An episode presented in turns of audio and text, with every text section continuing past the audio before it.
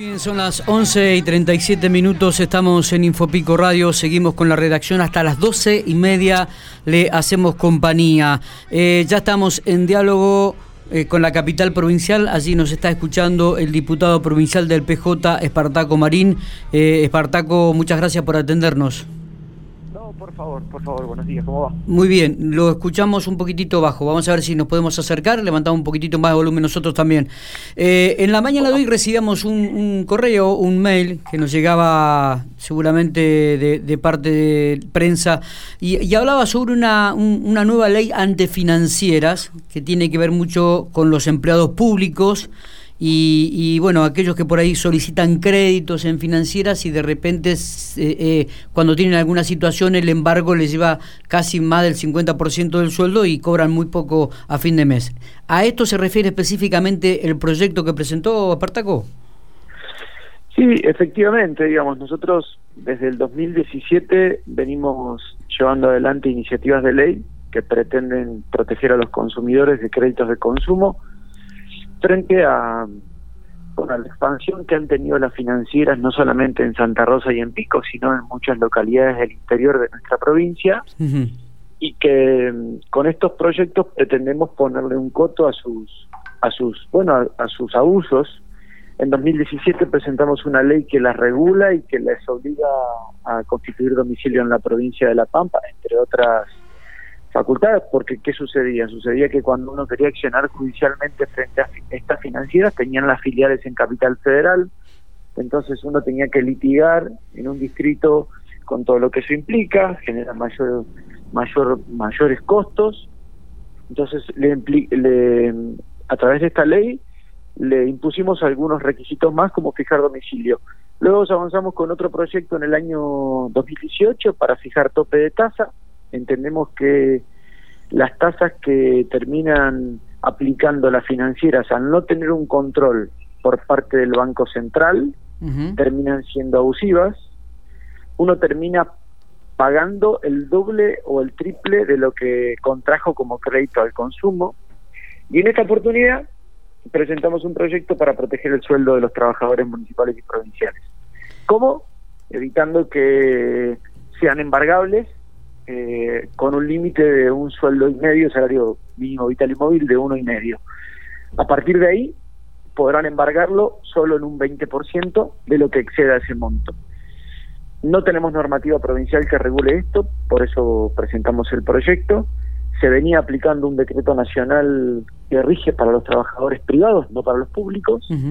Y bueno, creo que brindamos claridad en una norma para que los jueces no terminan resolviendo discrecionalmente un, tema que, que, es muy sensible y más en pandemia porque las financieras han continuado con sus con sus este, actitudes y con sus digamos intereses durante la pandemia. Así que bueno esto pretende el proyecto eh, me imagino que eh, habrán hecho un trabajo de campo importante como para ir resolviendo este tipo de, situaciones, ¿no? Que presentaban al, al trabajador común, o sea privado o, oficial.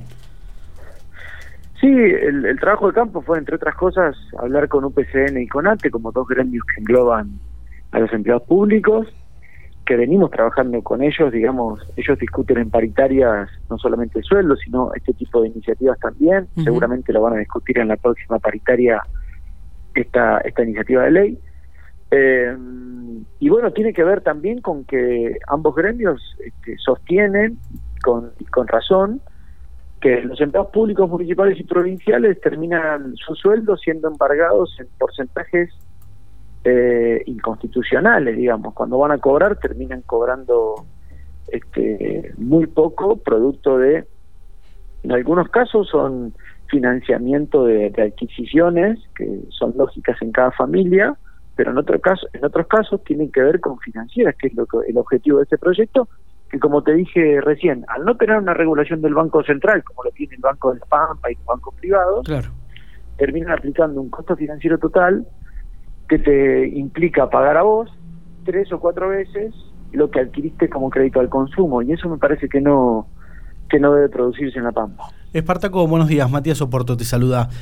Eh, te, quería consultar, ¿hay, o ustedes saben si hay muchos empleados embarcados en esto? Eh, seguramente lo pueden saber eh, a través de, de, los sueldos que se liquidan y demás.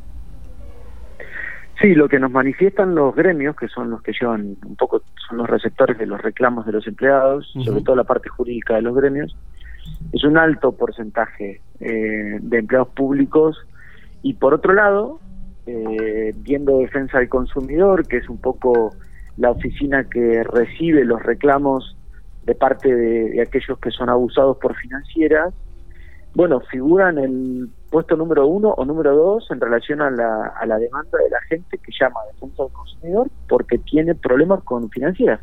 No solamente por, por el excesivo pago de las cuotas o montos, sino también por, por, yo te decía recién, por actitudes. ¿Qué me refiero a actitudes?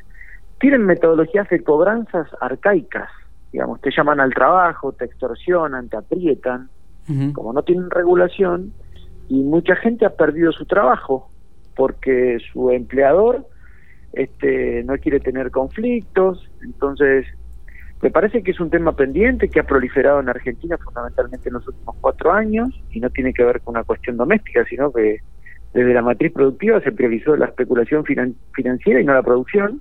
Y bueno, estos nichos han se han abierto en todo el interior, en nuestra provincia también, y al no tener eh, bancas oficiales que sean prestadoras de estos créditos al consumo, como hay algunos bancos que sí lo hacen, por ejemplo el Banco de la Provincia de Buenos Aires, terminan siendo rehenes de las prestamistas de la esquina de tu casa, que termina un poco extorsionándote para que le pagues el doble o el triple de lo que contrajiste como crédito. Eh, eh, ¿El proyecto ya fue presentado, Espartaco? ¿Ya fue este, analizado dentro de la Cámara? Eh, ¿Crees que va a tener este, el apoyo de, tanto del oficialismo como de la oposición? El proyecto fue acordado ayer con los gremios. Hoy tenemos feriado en la Cámara, que es el día del feriado legislativo. Mañana tenemos sesión y va a ser presentado en el día de mañana.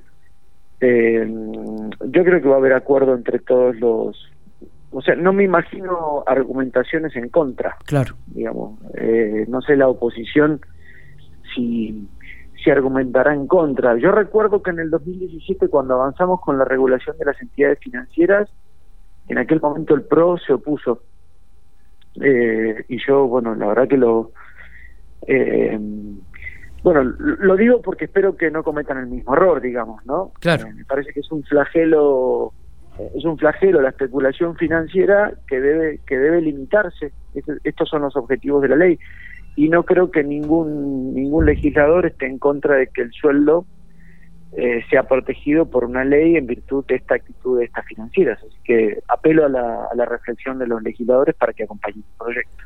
Eh, Espartaco, si no me equivoco, el año pasado o el anterior estuviste trabajando bastante y fuiste impulsor de todo lo que es de los planes de ahorro eh, para adquisición de, autos.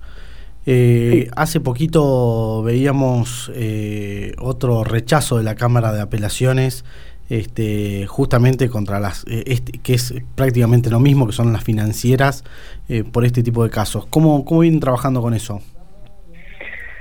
Bien decías, el año pasado presentamos un amparo para proteger a los ahorristas que eh, frente a frente a también a criterios absolutamente discrecionales de las administradoras de los planes de ahorro que fijan el valor del móvil del auto con absoluta subjetividad. Entonces eh, le venían las cuotas dos o tres veces este, lo que habían suscrito por incrementos inflacionarios y te comían el 40 o el, o el 50% de tu sueldo. Tremendo. Presentamos un amparo colectivo, primero se sumaron 200 amparistas, luego 600, y en la tercera etapa se sumaron 200 más, es decir, que hoy hay alrededor de mil pampeanos que se ven beneficiados por una resolución en virtud del amparo presentado, eh, que retrotrae el valor de las cuotas de los, de los autos a abril del año 2018. ¿Por qué abril del año 2018? Porque fue el momento de la primera devaluación donde saltaron los valores de las cuotas por los aires. Claro. Eh, y la novedad de esta semana que mencionamos recién es porque la Cámara ha ratificado el fallo en primera instancia de la jueza, rechazando la apelación de las administradoras de los planes de autos. Eh, y ahora quedará pendiente, digamos, la, la resolución si es que apelan en, en, segunda instancia, digamos, la verdad. Yo decía la otra vez en, alguna nota que me habían hecho, eh, que las administradoras de los planes de ahorro terminen pagando costas en un juicio que son millonarias, cauciones para apelar ante el Superior Tribunal que también son millonarias, implica que la plata está, por lo tanto, en vez de pagar en vez de pagarle abogados para accionar judicialmente, bueno, pues entonces que la paguen, se la paguen a los ahorristas, que no es que no quieren pagar la cuota, sino que no pueden pagar la cuota. Así que apelo a la reflexión en este caso de los abogados de las administradoras de los planes que asesoren para que utilicen esos millones de pesos para pagarle y compensarle a los ahorristas y no en litigios judiciales. Muy bien, Espartaco, ha sido realmente muy claro. La, la, verdad que los dos temas son interesantísimos. Hay mucha gente que lo sufre, mucha gente que lo sufre. Este, y esperemos que realmente eh, tenga un, parámetro legislativo y un marco normativo donde, donde ampararse el, común, ¿no? el ciudadano común, el que trabaja todos los días, el que se levanta, el que va a laburar 10 o 12 horas por día y que de repente por ahí necesita un pesito, va, pide y después, es cierto lo que vos decís, termina ganando chauchitas porque si no pagás te inician juicio o te aprietan por todos lados. Así que espero realmente que tenga un curso favorable estos proyectos porque van a beneficiar a muchas familias pampeanas. Sí, yo les agradezco el tiempo y, el espacio. Agrego también que los créditos hipotecarios UBA es otra otra temática que también hay que avanzar en una legislación concreta. Nuestro presidente lo prometió en campaña y tenemos que resolverlo.